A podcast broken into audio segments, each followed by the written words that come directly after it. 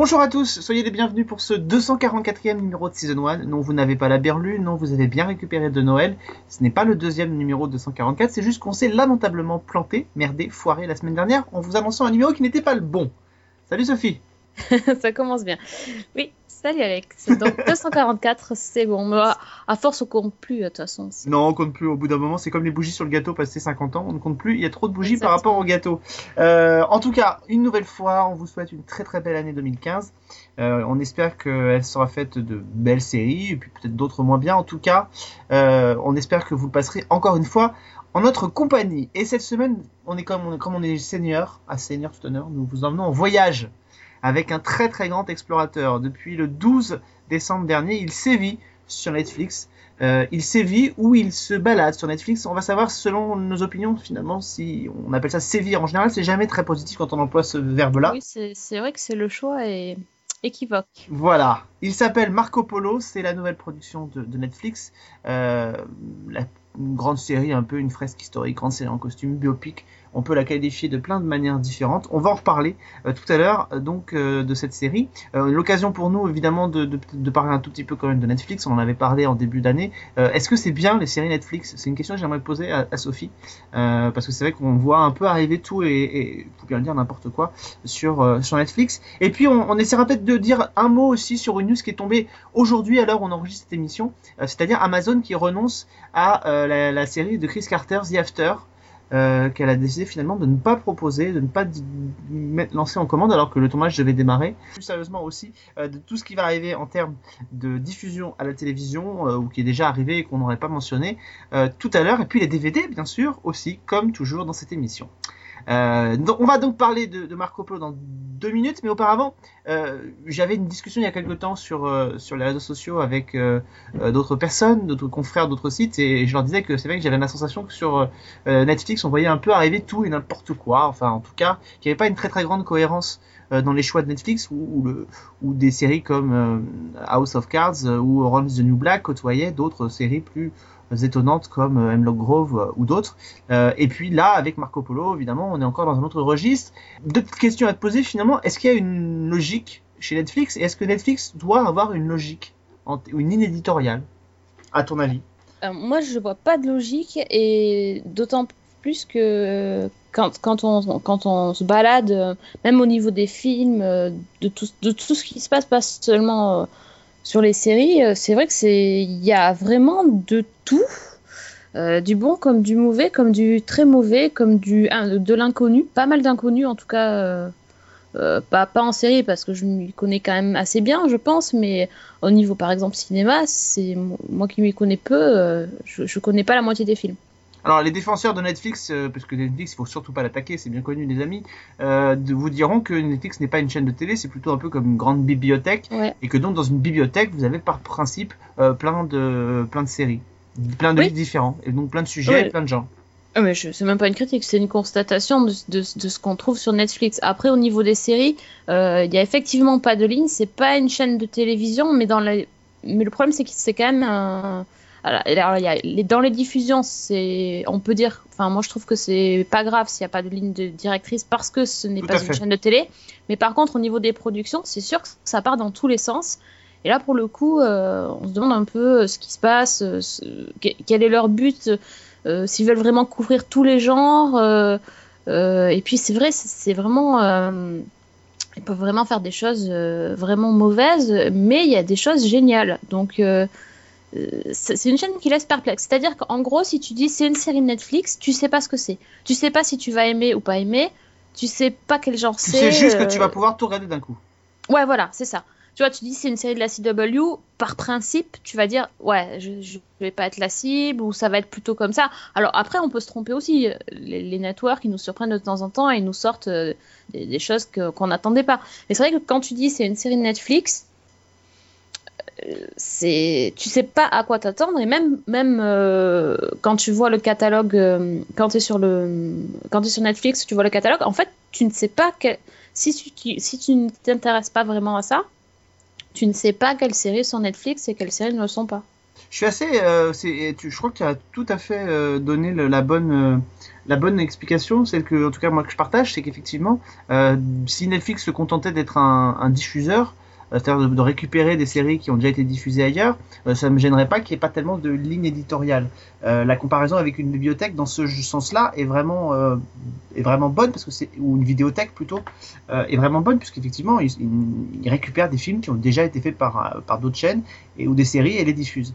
Mais si demain un vidéoclub décide de tourner des films, puisque c'est ce que fait Netflix, en Mhm. tout cas, de, il va bien falloir qu'on va pouvoir peut-être retrouver euh, des, genres. Par exemple, il y, a, des grandes vidéothèques qui existent encore à, Paris où c'est plutôt axé ou tenu par des gens qui travaillent, par exemple, du côté de Mad Movies ou des choses comme ça. Bon, bah, on sait que ils vont peut-être être orientés dans une direction particulière. Là, on a l'impression que, euh, à l'image de ce qu'elle diffuse sur sa chaîne, Netflix cherche à aller euh, agréger un petit peu tout. Et, à la limite, si on avait une espèce de, de, de, de dans, dans les séries avec des thèmes très différents, ce serait pas grave. Mais on a l'impression des fois qu'on peut avoir un peu vraiment de tout en termes de qualité et en termes d'exigence. Euh, euh, sur HBO par exemple, on sait qu'on a un type de série, mais on sait qu'on peut avoir aussi bien euh, Looking Girls que euh, on peut aller jusqu'à Game of Thrones et True Blood. Donc il y a pas, là aussi, on n'a pas euh, des thématiques et des, des genres prédéfinis, mais en tout cas, on a une façon de faire des séries euh, et, et une qualité qui peut, alors qui peut fluctuer en fonction de, en fonction des projets, mais qui en tout cas, il y a une espèce de constance. Pareil, quand vous allez sur AMC, vous, pouvez avoir des genres très différents. Ça va de Turn jusqu'à Halt and Catch Fire en passant par Breaking Bad. Et en même temps, vous avez quand même une façon de faire qui est commune. Et je trouve que ce qui manque à Netflix, c'est ça, c'est de, qu'on puisse identifier. Alors on les identifie des fois quand il y a des titres qui sont très forts, comme House of Cards, parce qu'évidemment on en a parlé, comme Orange in the New Black. Mais j'ai très peur, par exemple, d'une série qui va arriver qui s'appelle Bloodline, euh, qui doit arriver, je crois, au mois de mars avec Kyle Chandler. J'ai, l'impression qu'on va, ça pourrait très bien être une série qu'on aurait sur euh, n'importe quelle autre série, alors que normalement c'est pas mal qu'on puisse se dire, bah ça, c'est une série estampillée euh, Netflix, Ouais, une série euh, estampillée Stars. euh, Enfin voilà. Après aussi, il faut quand même leur donner un peu de temps. Ils sont pas euh, producteurs de séries depuis aussi longtemps que les autres euh, et peut-être qu'ils n'ont pas trouvé leur patte. Mais c'est vrai qu'on a l'impression que ça part euh, vraiment dans tous les sens. Euh, et donc, parmi les nouveaux projets qu'ils ont proposés, il y en a un qui vient d'arriver, enfin qui est arrivé il y a un petit mois maintenant, euh, qui s'appelle Marco Polo. Euh, donc évidemment, là, pas, pas de mystère sur ce que l'on a dedans. Quoique, finalement. Eh bien, en fait, oui, tout à fait. Quoique. Quoique. J'ai- J'aime bien le quoique, c'est exactement le, le sujet du truc. Donc, à la base, la série, c'est l'histoire de Marco Polo, donc qui arrive en Mongolie avec son, avec son père. Et euh, son père, c'est un marchand euh, qui, travaille sur, euh, sur la route de la soie. Et comme il veut se, se mettre le, le Khan, donc le chef de la Mongolie, dans la poche, il veut aussi surtout qu'il l'autorise à passer sur son territoire parce que la route de la soie fait partie de la Mongolie. Il décide de lui donner son fils. Hein, En gros, c'est ça, hein, il lui laisse un tribut, il paye un tribut euh, au Khan, et donc c'est son fils, rien que ça. Et donc le, petit Marco Polo, enfin il est en- encore jeune au, début de la série, il est, il est laissé là, tout seul, au milieu des Mongols, et il, va devoir euh, apprendre à euh, s'habiller, euh, parler, se combattre, etc. Il va être, entre guillemets, élevé comme un Mongol, même s'il est déjà adulte, et il va vivre aux côtés de l'empereur qui... qui de son côté, lui, a de grandes ambitions euh, guerrières, puisque l'idée c'est qu'il veut euh, totalement prendre le contrôle de la Chine pour euh, étendre son empire le plus possible. On essaye de plus en plus de faire, euh, de vous donner un petit peu des infos techniques euh, sur euh, sur les séries dont on parle. Et c'est vrai que dans le cas de Marco Polo, c'est, je trouve, assez in- intéressant. D'abord, c'est une série qui est écrite par un monsieur qui s'appelle John Fusco. Alors, c'est pas quelqu'un que vous connaissez forcément très bien, mais si je vous dis que par exemple qu'il a travaillé sur des films comme Cœur de tonnerre, The Spirit, Hidalgo, Le Royaume interdit ou euh, ou euh, Young Guns, euh, vous voyez que c'est pas non plus euh, des films. Moi ça me parle pas, j'en connais aucun. Je connais Cœur de tonnerre, je crois que c'est un film sur les courses automobiles avec Tom Cruise, mais voilà, je crois que c'est à peu près tout. Par contre, ce qui est intéressant, c'est la production, et la oui. production est, un- est faite par The Wineshine Company, alors euh, qui eux, par contre, font dans, on peut dire dans plein de euh, dans plein de registres différents, puisqu'ils ont euh, euh, aussi bien euh, coproduit des, séries, des films comme euh, le, Halloween de Rob Zombie, euh, Scream 4, euh, Happiness Therapy, ou encore euh, Planète Terreur de, de, de Rodriguez ou Tarantino. avec Boulevard de la Mort par exemple, euh, qui était une espèce de série, John Rambo aussi. Donc on est quand même dans des registres très particuliers. Ça se ressent quand même pas à première vue dans Marco Polo quand même. Ah bon non, tu vois, je savais même pas. Euh, moi, ce que j'ai- vu, c'est que la série avait même pas été développée par Netflix. À la base, c'était censé aller sur Stars. Ouais. Là, tout de suite, tu comprends quelque chose. T'as des Oui, images de gladiateurs et de. Tu aimes les De- hommes de- tout nus, c'est ça? Voilà, c'est ça. Bah, c'est les femmes, mais c'est un peu ça. Euh, ouais, donc en fait, bah, c'est censé, enfin, censé être une fresque historique euh, qui, a un sacré budget parce qu'on on a des, des décors quand même. euh, C'est très très beau. c'est Visuellement, c'est beau, c'est esthétiquement parlant, c'est moi j'ai trouvé vraiment top. Euh, voilà, après, il y a, il y a des choses qui m'ont pas plu, mais je pense que ça doit être la même chose que toi, vu ce que tu as sous-entendu, Alex. Bah, c'est pas ça, c'est que euh, c'est une série qui est visuellement très très belle. Moi, ce que je trouve, et là où je partage pas le point de vue qu'ont développé plein de gens, c'est que euh, beaucoup de gens nous ont dit Marco Polo, euh, on quand on a le titre, on s'attend à quelque chose et on n'a pas ça. C'est-à-dire que les gens s'imaginent le grand navigateur Marco Polo et ils auraient aimé voir ça. Moi, je trouve que plus- pour le coup, c'est quand même sacrément euh, intéressant, courageux, couillu de- d'embarquer le téléspectateur ailleurs. Et surtout que quand on regarde la biographie, parce que moi je me suis amusé quand, quand la série est arrivée sur Netflix, à regarder un peu la bio de, de Marco Polo, et je me suis rendu Mhm. compte que finalement on avait, des, on avait des idées préconçues dans la tête sur Marco Polo, mais qu'en fait il a, il a une, fait une, la, la, la partie de sa vie qu'il a passée, euh, notamment dans le royaume du Grand Khan, c'est une partie qui est fondatrice Oui. euh, pour la vie de Marco Polo, et que finalement c'est plutôt bien de nous avoir emmenés là-dedans. C'est-à-dire qu'on aurait pu s'attendre à quelque chose où on voyait sur les bateaux parcourir les mers, etc. Et on nous emmène dans une direction qui est complètement opposée. Et ça, je trouve ça vachement intéressant parce que finalement, ça prend le téléspectateur à rebours et ça donne quelque chose qui est plutôt intéressant. Euh, ça, c'est dans le, dans, dans, la, dans la, dans, sur le, point de départ de la série. Après, c'est avec ce qui pêche. Euh, ce qui pêche, c'est quand même il y a un, véritable problème de rythme euh, dans, la série euh, et que à force d'être au confluent de plein de genres différents, eh ben finalement on en, on en touche aucun quoi. Moi, quand je vois qu'on me décrit Marco Polo comme à la fois comme un drame et comme un, la fantaisie historique, si vous voulez, on sent que dès quand je l'ai vu, j'ai dit ok d'accord, euh, Netflix veut son Game of Thrones, euh, mais un truc un peu plus réaliste pour pas que ce soit non plus complètement colpi. Enfin, voilà, on sent que on est revenu là-dedans et que euh, c'est un peu. j'ai l'impression de pas très savoir ce que j'ai quoi, et j'ai l'impression que c'est un peu à la. Alors ça aurait pu être, tu l'as dit, ça aurait pu être sur Stars, mais finalement j'ai un peu l'impression que ça correspond bien à Netflix, c'est-à-dire que c'est une espèce de gloubi-boulga de plein de choses, euh, mais qui a pas une identité définie. Euh, ouais, j'aime bien le mot gloubi-boulga, ça ça va bien à la série. C'est vrai que quand tu vois l'image et quand tu commences le, la série, euh, tu, tu, du coup, tu te dis, ah ouais, ils, vont, ils ont mis la barre assez haut, ça, ça, va le faire, il va y avoir plein de choses. Et finalement, le soufflet retombe un peu.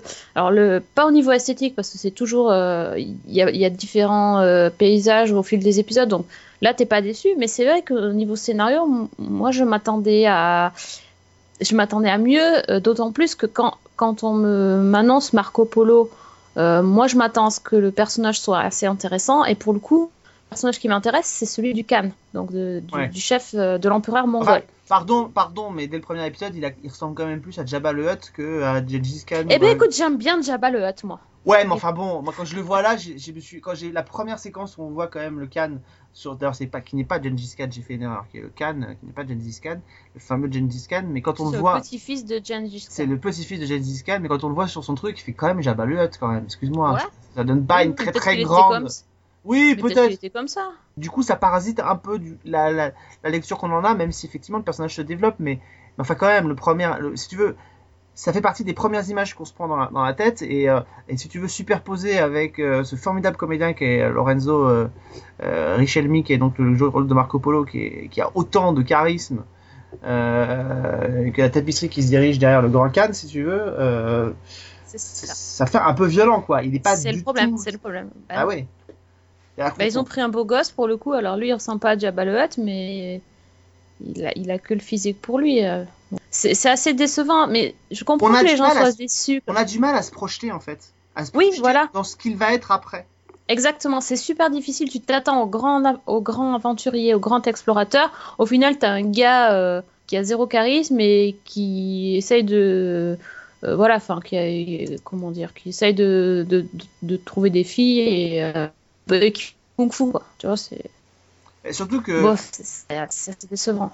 Bah, C'est-à-dire qu'en plus, si vous voulez, euh, c'est c'est un peu comme. euh, euh, comment il s'appelle le, Oh là là, mon dieu. Le, le mec qui jouait Henri VIII dans les Tudors. Euh, Jonathan Rhys-Meyer. Jonathan, oui. Euh, c'est un peu comme Jonathan Rhys-Meyer pour jouer Henri VIII euh, que lui pour jouer. parce que je veux pas dire que Marco Polo était pas un, était pas un canon, mais enfin c'était pas non plus un super beau gosse.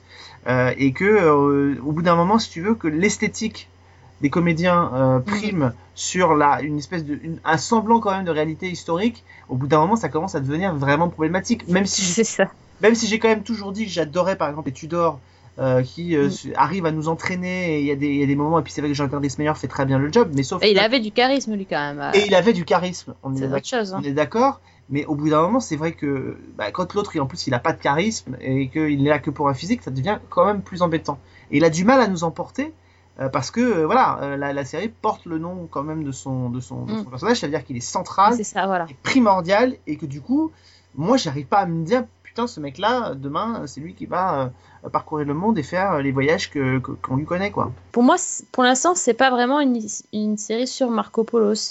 Après, il y, y, y a des pans de l'histoire qui sont super intéressants sur le euh, l'expansionnisme de, de la Mongolie et sur le ouais, sur la même sur la dynastie chinoise comment ça, ça se passe ça se passe pas comme chez les Mongols et tout c'est vachement bien mais c'est pas Marco Polo pour moi là pour l'instant euh. Bah, Entertainment Weekly, euh, je crois que c'est Entertainment Weekly, il a consacré un, un reportage là-dessus. Mm. Il a fait un article et euh, je sais que notre confrère Alain Carazé avait fait le même parallèle quand la série a été lancée. Pour eux, ils se sont dit, tous les deux ont fait le même, la même réflexion. Pour eux, ils se sont dit, c'est un remake entre guillemets de, de, de la série Shogun qui avait pris place dans les années 80 avec Richard Chamberlain infiltré aussi.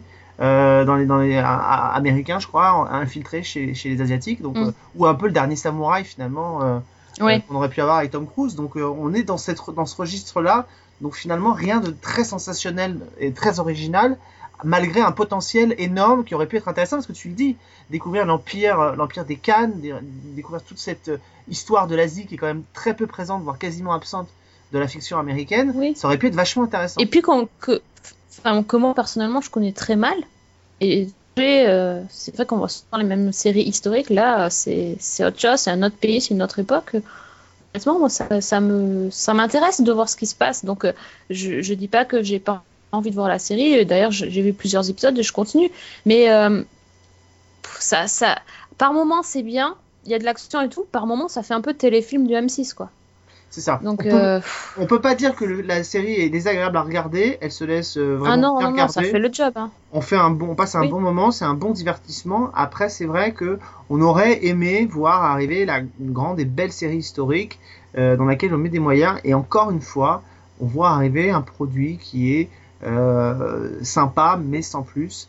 Et je trouve que quand même, ça commence à faire beaucoup sur Netflix de séries euh, sympas, euh, mais sans plus. C'est-à-dire que euh, quand on met de côté, encore une fois, House of Cards et Orange New Black, qui est absolument remarquable, on n'a quand même pas non plus un vivier de séries. Alors, et, je mets de côté aussi toutes les séries qui ont été reprises par Netflix, qui étaient diffusées ailleurs, mais on n'a pas non plus, comme Arrested Development, mais on n'a pas vraiment un vivier. Il y a Lilyhammer aussi. Allez, on peut mettre Lilyhammer. Mais enfin, j'ai l'impression que là, ce qu'on ce qu'on nous annonce, Ah, et ce les qui- Hammer, c'est c'est cool.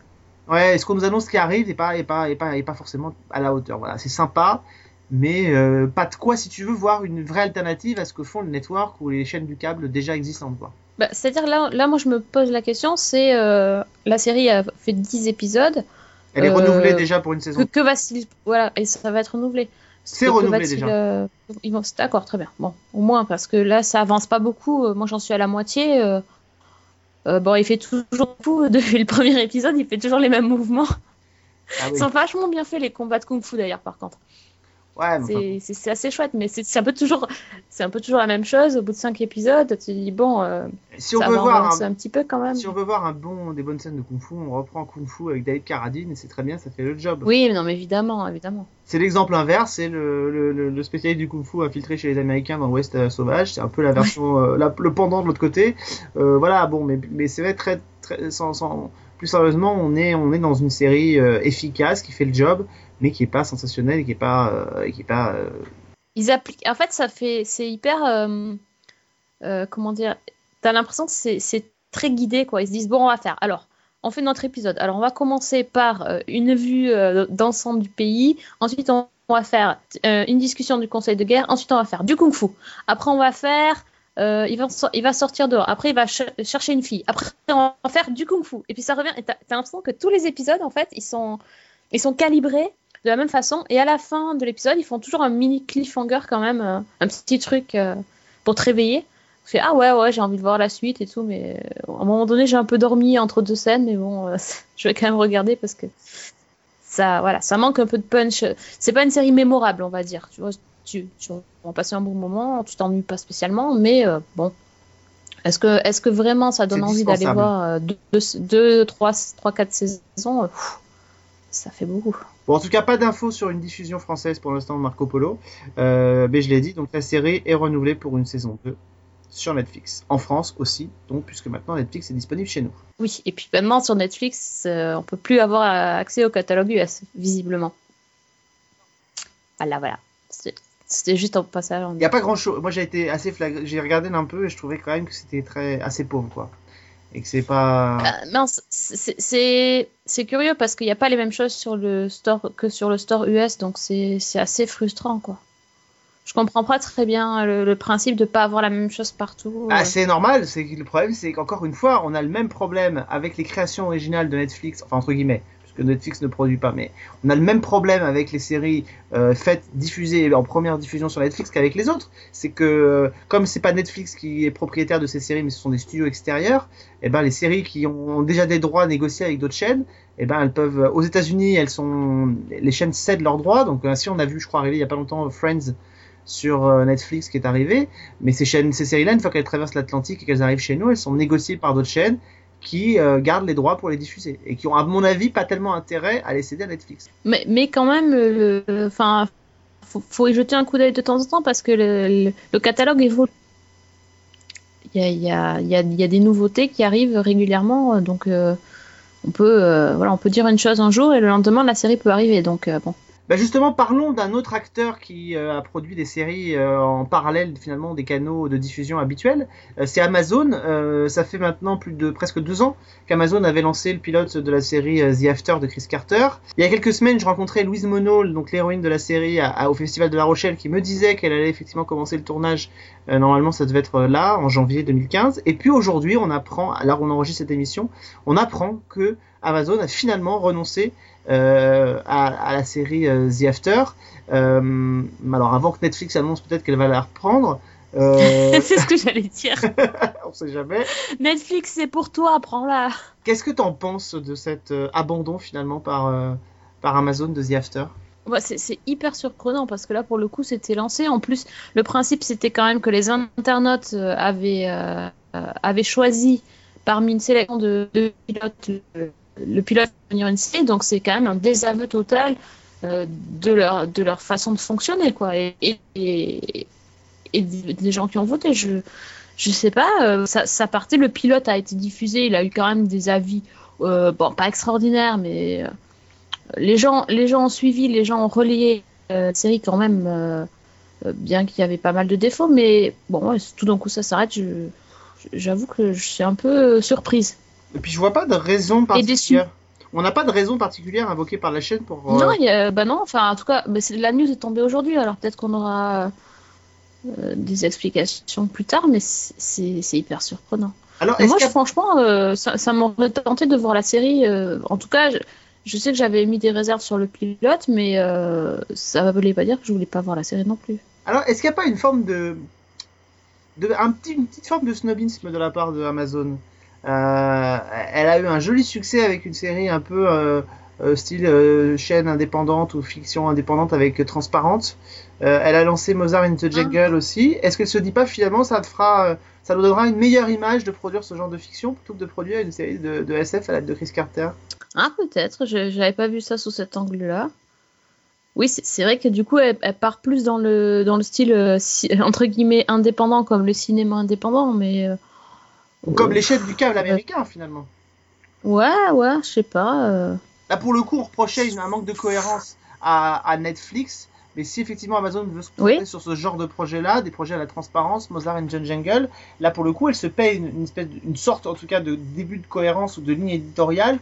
Et effectivement, peut-être une série comme celle de Chris Carter qui était un peu estampillée quand même network euh, pouvait euh, pouvait faire un peu euh, euh, pas pas de tâche, mais en Mhm. tout cas, euh, oui, pas tâche dans le sens où ça aurait été vraiment très différent des autres productions qu'elle a peut-être lancées et qu'elle a envie de lancer parce que quand on regarde euh, encore une fois Transparent, Mozart Jungle ou, ou The Cosmopolitans euh, qui faisait partie des, des projets que Netflix avait lancés, on, The After faisait un peu ovni au milieu de tous ces projets-là quoi. Euh, ouais, ouais, effectivement. mais bon, c'est. Bon, je- Enfin, ouais. Enfin- est-ce que, ça fait sérieux de lâcher un projet aussi comme ça je... Bah, encore heureux que les gens n'ont pas voté pour euh, pour payer pour voter pour. euh, pour- Non, non, non, voilà, que- évidemment. Mais bon, ils se sont quand même vantés euh, de faire. Euh, Enfin, c'est- c'était un peu la, la, la com là. Pour... Bah, pour c'est un dire, peu on vous comme- écoute, vous allez. euh, Imaginez un peu, c'est comme si demain, dans un télécrochet, euh, on vous explique qu'on vous demande de voter pour élire le, le gagnant d'un télécrochet, puis qu'on vous dit, bah, finalement, euh, euh, par rapport à l'image qu'on a envie d'avoir, ça correspond pas à ce qu'on veut, alors on va faire gagner le, le deux- le deuxième, On va faire gagner Magali Vaille. on va faire gagner Magali Vaé ou Cyril Sénélu, et puis euh, voilà. Et après, vous vous démerdez avec ce que vous avez à la sortie, parce que. C'est ça, c'est ça. donc, euh, Écoute, ça s'est peut-être déjà fait, mais on n'est pas au courant. Finalement, finalement, quand on voit ça, on se dit peut-être qu'il faut peut-être pas laisser tous les pouvoirs au public. Ça évite qu'on se T'es en retrouve train de dire Magali- que The After c'était le Magali Vaille des séries d'Amazon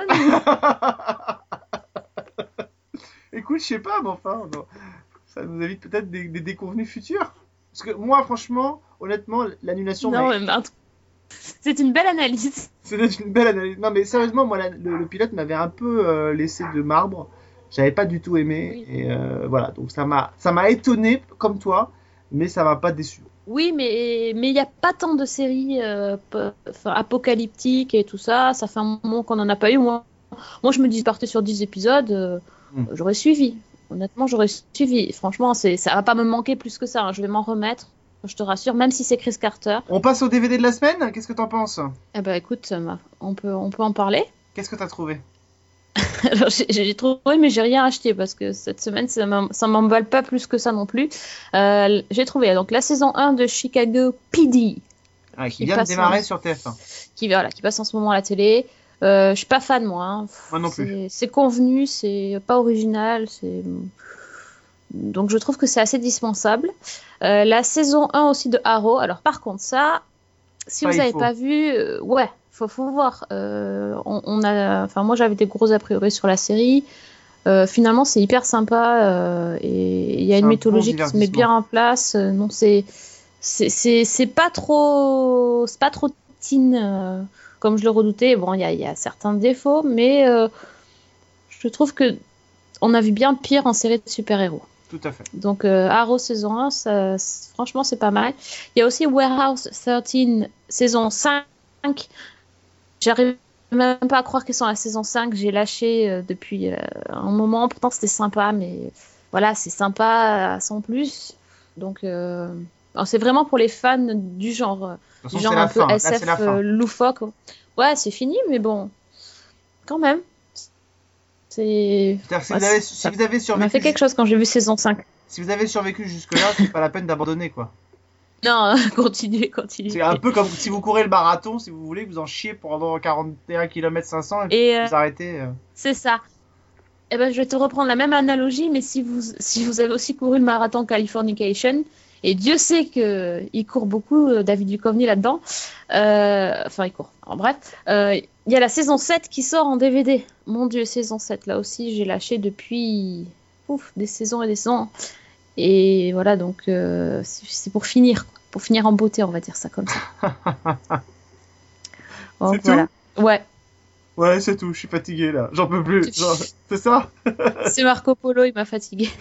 Euh, Au niveau des diffusions euh, de séries, euh, quelques petites annonces quand même dont on, on- alors certaines on vous en a déjà parlé, d'autres un peu moins. Vous dire qu'à partir du 13 janvier, TF1 va diffuser la première saison de et la seule d'ailleurs de Almost Human. Ah bon? Ouais, à Mais oui, mais 23h35. regardez Oh là là, tard, ils ont pas. C'était pour toi Sophie. Ah ouais, il faut regarder, il faut, faut absolument voir, c'est chouette comme tout. Oui. ou Non, pas, hein. vraiment, vraiment. Vous avez Non, pas- mais si. Si c'était sympa, arrête. C'était sympa. Non, mais c'était sympa. Euh, à l'heure US, Et ça s'appelle, Almost Human, ils ont pas traduit. je crois pas. Enfin, je pas plus d'infos que ça, mais je crois pas qu'ils aient traduit euh, le, le truc. À l'heure US, euh, Canal Plus Série va diffuser la saison 3 de Banshee et la saison 5 de Shameless. Ce sera à partir du 13 janvier aussi. Donc ça, c'est pas mal. Hein, on est d'accord Oui. Très bien. Très bien. Euh, Série Club va diffuser la deuxième et dernière saison euh, de Real Humans. Ce sera à partir du 18 Ah oui. janvier dernier. Du prochain, pardon. Donc euh, allez-y, c'est le dernier ou prochain. Ça dépend quand vous nous écoutez finalement, vraiment en même temps. Si vous nous écoutez au mois de mai prochain dans cette émission, euh, ça aura été diffusé déjà. N'importe quoi. N'importe quoi, oui, tout à fait. Euh, Sci-Fi va diffuser, alors ça c'est assez étonnant, mais pourquoi pas, en même temps ça colle correct- correctement à sa, à sa grille, mais je m'attendais pas à l'avoir arrivé là. La saison 1 de The Hundred, euh, que toi tu n'aimes pas, mais que moi j'aime bien, et que Christophe je sais aime bien aussi, donc euh, qui passe donc sur Sci-Fi. Et Sci-Fi va diffuser à l'heure US 12 Monkeys et la saison 2 de Helix, euh, tous les deux à partir du 20 janvier prochain. Ouh, il va y avoir des épisodes de sci-fi en perspective là. Exactement. Euh, D'ailleurs, des épisodes que euh, j'aurai la chance de découvrir la semaine prochaine, puisqu'il y a des événements à Paris de plus en plus, euh, des clubs qui se lancent. Et euh, ça, ça fait partie des initiatives qui sont très bien. Je vous parlais il y a quelques temps du club des saisonniers, qui a été lancé par l'équipe de Série Série, qui ont lancé début janvier un gros événement série euh, qui s'appelle euh, Hors les murs, c'est-à-dire qu'ils vont créer des événements en dehors du festival Série Série. Et là, ils créent un festival autour, enfin, pas un festival d'ailleurs, une rencontre pendant deux jours autour des séries nordiques euh, à Paris.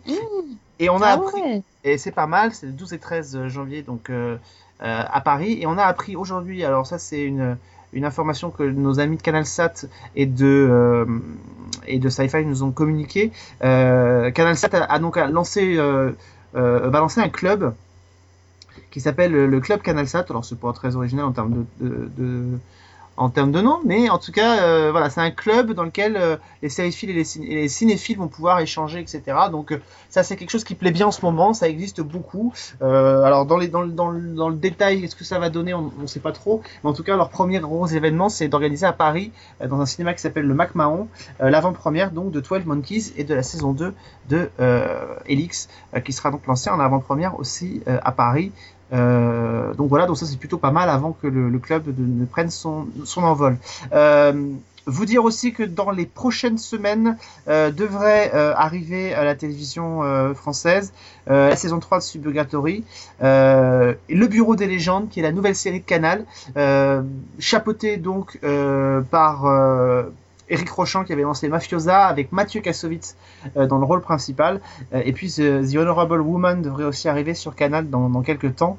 Et c'est Eva qui devrait diffuser Once Upon a Time in Wonderland, euh, voilà, notamment pour euh, quelques petites annonces à venir euh, très prochainement. Voilà, ce sera euh, et c'est OCS hein, qui diffusera Transparente.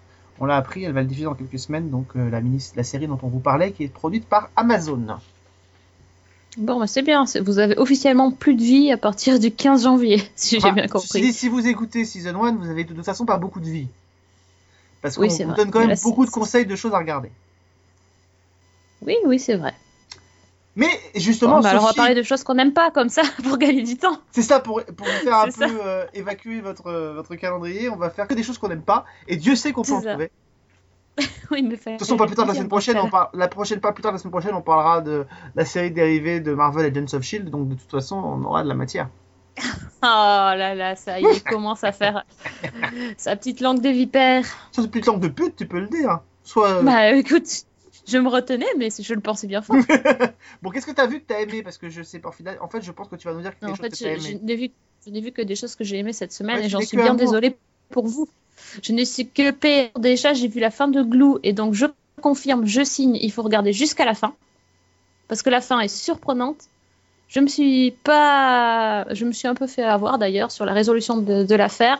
Tant mieux, j'aime bien euh, que les choses ne soient pas comme on pense qu'elles vont être. Oui, j'aime bien, Ouais, sur les séries. je précise. J'ai vu aussi la fin de The Affair.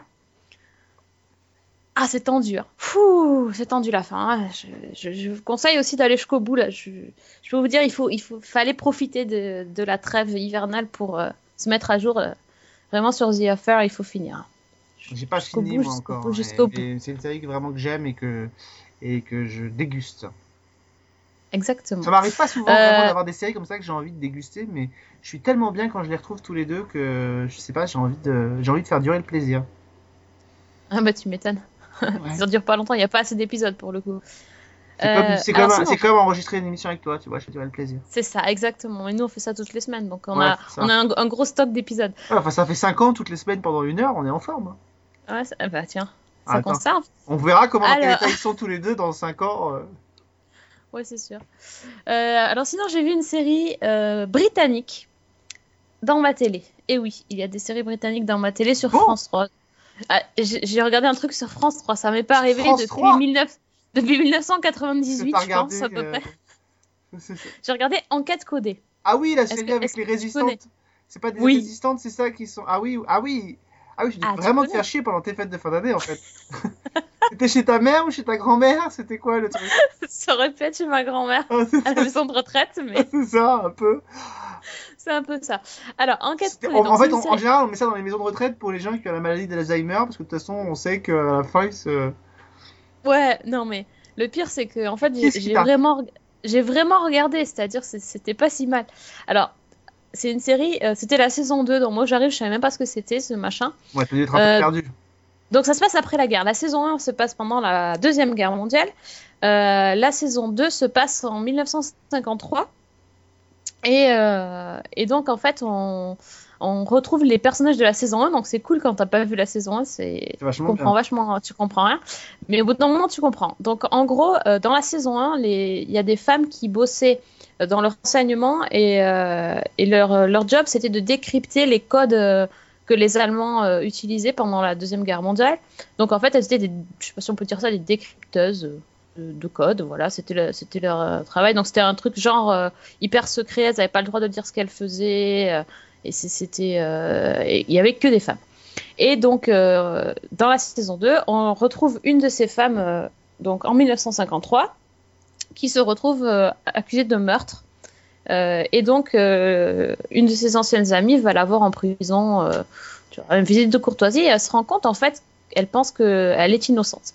Le truc, c'est que la dame, la femme qui est accusée de meurtre, ne se défend pas. euh, elle ne dit pas qu'elle a tué, mais elle ne dit pas qu'elle est innocente. Elle fait rien pour se défendre. Du coup, son ami décide de réunir l'ancien cercle d'amis. C'est un peu les Desperate Housewives de 1950, tu vois. Euh, donc, elle fait appel à toutes ses anciennes amies de, de, et euh, elles vont mener l'enquête pour essayer de sauver leur copine qui est en prison. Parce qu'évidemment, comme c'est 1950 euh, en Angleterre, elle risque la peine de mort par pendaison. C'est- pas rien. Elle a tué un homme en plus. Euh, attention, c'est. Enfin bref. Et donc, c'est les, les, les quatre, quatre Desperate Housewives vont euh, enquêter euh, sur cette, sur cette truc. En fait, c'est une série policière, mais le truc, c'est que la, la reconstruction était vachement bien faite. Ils sont forts, les Anglais, pour ça. Oui. Honnêtement, chaque fois que je vois des trucs qui se passent pendant la c'est tout le temps top. Euh, le, cast c'est sympa et tout. Non, honnêtement, ouais, c'était une série policière assez classique. Euh, Le pitch, ça pourrait être euh, le dernier épisode de Julie Lescaut, mais non. hein. C'est juste que c'est voilà l'intérêt du truc, c'est que ça se passe ça se passe en 1950 et qu'il y avait des flashbacks euh, donc en 1940, euh, enfin 42 ça devait être euh, pendant la guerre. Donc tu vois des Allemands, tu vois des codes allemands. Enfin franchement c'est assez sympa.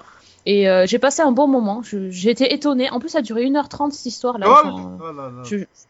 Eh, mais, mais- mais- mais tu sais, on me vend l'épisode, ouais, c'est bon, ça dure 40 minutes, ça va pas durer longtemps. Et puis au bout d'une heure 30, je fais, Hum, elle était longue. Mais je me suis laissé prendre et c'était assez plaisant. Je dirais pas que j'irai voir l'épisode prochain parce que j'ai autre chose à faire, franchement.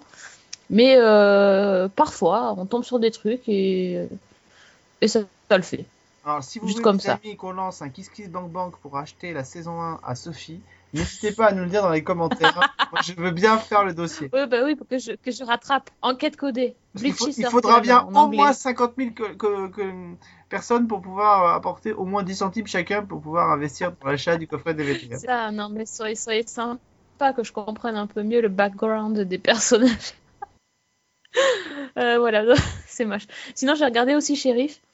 Euh, mais bon, je, je sais que tu vas en parler, mais euh, j'imagine. En tout cas, mais surtout le premier épisode qui, bah, ça m'a vachement plu. Le premier épisode et notamment, alors, une référence à Luther. Je, je m'incline. Et au début, j'ai eu du mal à la reconnaître. Hein. Parce que j'ai reconnu le truc et j'étais là, mais c'est quoi ce truc du bâillement là? Je, je connais que ça. J'ai cherché, j'ai cherché. Ah, Luther. Ouais, trop fort. Ouais, bah. Oui. ça servait à rien, mais c'était drôle. Non, non, non, non, mais si, mais si. Non, franchement, j'ai bien rigolé. Et ce qui est fort, c'est surtout le, le deuxième, la deuxième référence que moi je trouve très bien. C'est à la fin de l'épisode. Oui. La, Oui, la non, fin mais- de l'épisode, quand elle lui quand s'en il continue, il continue de la draguer et elle lui dit mais je vous rappelle, euh, vous rappelez-vous, euh, vous n'êtes pas mon genre. Shérif, saison 1, épisode 1. Et ça, voilà, la série rentre dans, dans l'autoréférencement. Moi, ça m'a beaucoup. était assez savoureux au niveau des répliques. C'était et au niveau de comment dire de de la complicité entre les deux, c'est vraiment chouette. Et c'est vrai que la fin, à la fin, vraiment, j'ai bien, ça m'a ça m'a fait sourire. Je me suis dit ah ouais, ils sont forts quand même. Donc euh, donc chapeau sur cet épisode-là, c'était c'était vraiment chouette. Bah, moi, j'ai- Donc, je j'en ai pense que je vu, vais regarder la semaine prochaine également. j'en ai vu un peu plus parce que je préparais, euh, je préparais. Donc, on va vous proposer sur season 1. euh, D'ailleurs, on a commencé à vous le proposer à l'heure où vous nous écoutez. Une- quatre épisodes d'articles sur season1.fr euh, dédiés à Shérif. Euh, on a pu rencontrer euh, Abdelhafid Metalsi qui joue Shérif, Lionel Olanga qui est le créateur de la série et Carole Biani qui joue Adeline Briard. On les a Caroline, elle s'appelle pas Caroline Non, Carole? Ah, je pas. Carole. Carole Bianic, donc qui joue Adeline Briard, et on vous propose donc une grande euh, série d'émissions, comme on l'avait fait pour Profilage, sur euh, justement la création, euh, les références, etc., etc. Et donc pour les, donc moi j'ai vu plein d'épisodes, et en fait, ce qui avait pêché en saison 1 sur Sheriff, c'était que les, les, les, répliques, par... on avait un peu l'impression que ces répliques étaient un peu, euh, elles étaient un peu euh, plaquées là, et que, alors elles étaient bien trouvées, mais qu'elles étaient un peu plaquées là juste pour nous dire voilà le personnage est fan de série. Et en fait ce qui arrive dans la saison 2 parce que moi j'ai vu je crois à peu près 7 épisodes sur 10 euh, c'est que justement ces répliques là ne deviennent plus gratuites.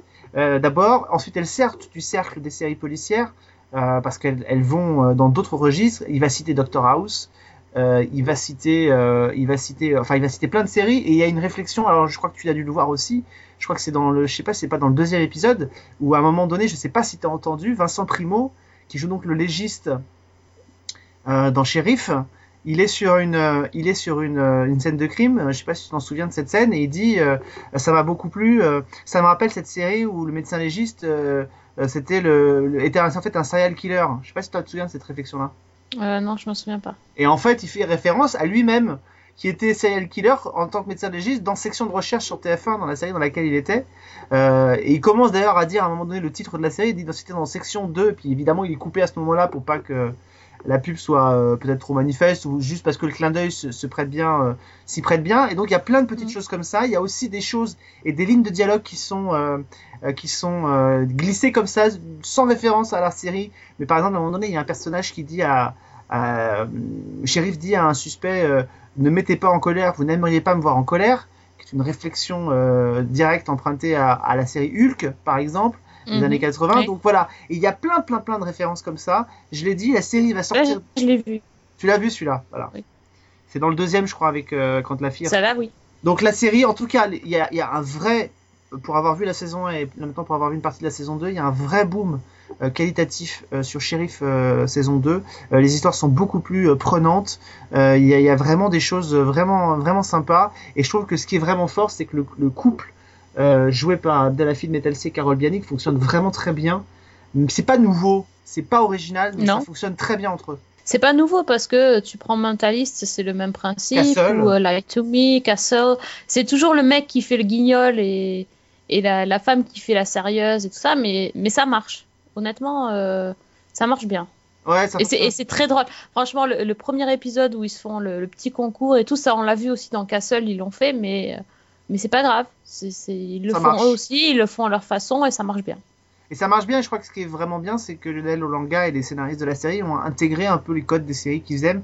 Lionel Olanga, c'est un, un fanat inconditionnel de séries, et, euh, et vous allez voir que dans cette saison 2, il va faire des références à, à des séries évidemment plus anciennes, et notamment un épisode en fait où toute l'équipe est conviée à, à une soirée déguisée, et euh, en fait Sheriff arrive déguisé en Poncherello par exemple de chips. Euh, donc voilà, il y a plein de petits trucs. C'est génial, le costume entier, c'est excellent, il le porte super bien. Donc, euh, donc voilà, et la saison 2 est vraiment top. Et euh, vraiment, voilà, n'hésitez pas à, la- à la suivre. C'est une série, c'est une série feel good parce que c'est un, un vrai personnage positif, shérif. Et, et encore une fois, là pour le coup, Abdelhafid Betalsi il le fait vraiment très bien. Ah oui, non, mais il est vraiment extraordinaire. Il fait ça avec un naturel, c'est hallucinant. C'est hallucinant, ouais. Il a ce côté un peu, euh, un peu rigolo et en même temps un peu, bon, je me la pète quand même. Et puis, euh, et puis en même temps, voilà. Donc il, navigue là-dedans. Les enquêtes policières sont pas inintéressantes. Et, voilà. Et euh, je crois que chaque saison, ils essayent de, mettre un petit peu plus. Et là, dans cette saison 2, les références sont beaucoup plus, s'élargissent sortent du spectre des séries policières, sont beaucoup plus intégrées à la série. Et, euh, et voilà, donc j'espère que vous prendrez euh, du plaisir. Et puis il y a des beaux guests, parce qu'il y a des épisodes avec euh, Francis Weber, il y, a, Arthur Junio qui sera là. Il y a, vraiment des, bons, des bons guests qui viennent. Alors, on en a parlé la semaine dernière avec nos limites. Hein. Bon guest n'est pas synonyme de bonne série, mais, mais les deux parfois peuvent se rencontrer. Ah oui, exactement. C'est bien dit, c'est bien dit. C'est bien dit. Bon, euh, bah c'est tout en tout cas pour nous pour cette semaine. Euh, on va se retrouver la semaine prochaine. Ce sera pour une émission spéciale sci-fi. Euh, et on Et parle oui, le retour. le retour de Cédric Bonnet, le retour avec lui. Le retour de Shield. le retour de Shield. Hein, on croyait s'en débarrasser, mais c'était non sans compter Agent Carter qui débarque et on va devoir donc en reparler. Donc, donc voilà, je... autant vous dire que je suis joie. Ah, tu- mais t'as intérêt à bien préparer ton sujet parce que là, Cédric, il va pas te rater, hein, je te préviens. Ah, il va Pas rater. déconner avec la mythologie Marvel. Hein. Ouais, c'est clair, c'est clair. Ah, on sent qu'il y a du, T'as la pression là. Ouais, j'ai la pression, j'ai la pression. Mais je l'attends aussi, je l'attends aussi. Euh, voilà, donc ce sera pour la semaine prochaine, donc dans, dans Sci-Fi. Et puis, euh, ne manquez pas, normalement, d'ici la fin du mois, euh, un double épisode, je vous le rappelle, crossover avec Screenplay, un épisode autour des musicals. Donc, on parlera, nous, dans Season 1, euh, notamment des épisodes musicaux de séries, mais plus largement, on se focalisera sur deux séries qui sont Smash et Galavante, qui vient de commencer donc à l'heure où cette émission est enregistrée. Et dans la partie euh, screenplay, j'aurai le plaisir de participer à l'émission donc avec Vivien et avec Christophe et Ursula, et on vous parlera de ces films musicals, ces films inspirés de musicals, euh, et on vous proposera notamment une interview euh, des deux acteurs principaux euh, de la, du musical euh, Le Bal des Vampires qui se joue actuellement à Mogador, et puis on vous prépare une grosse surprise. Et ça, je pense que ça va être assez sympathique. À que rire déjà, j'adore. C'est en cours d'écriture, on a eu les premiers trucs, ça y est, on va le recevoir. À l'heure où vous nous écoutez, normalement, on sera en train de travailler dessus.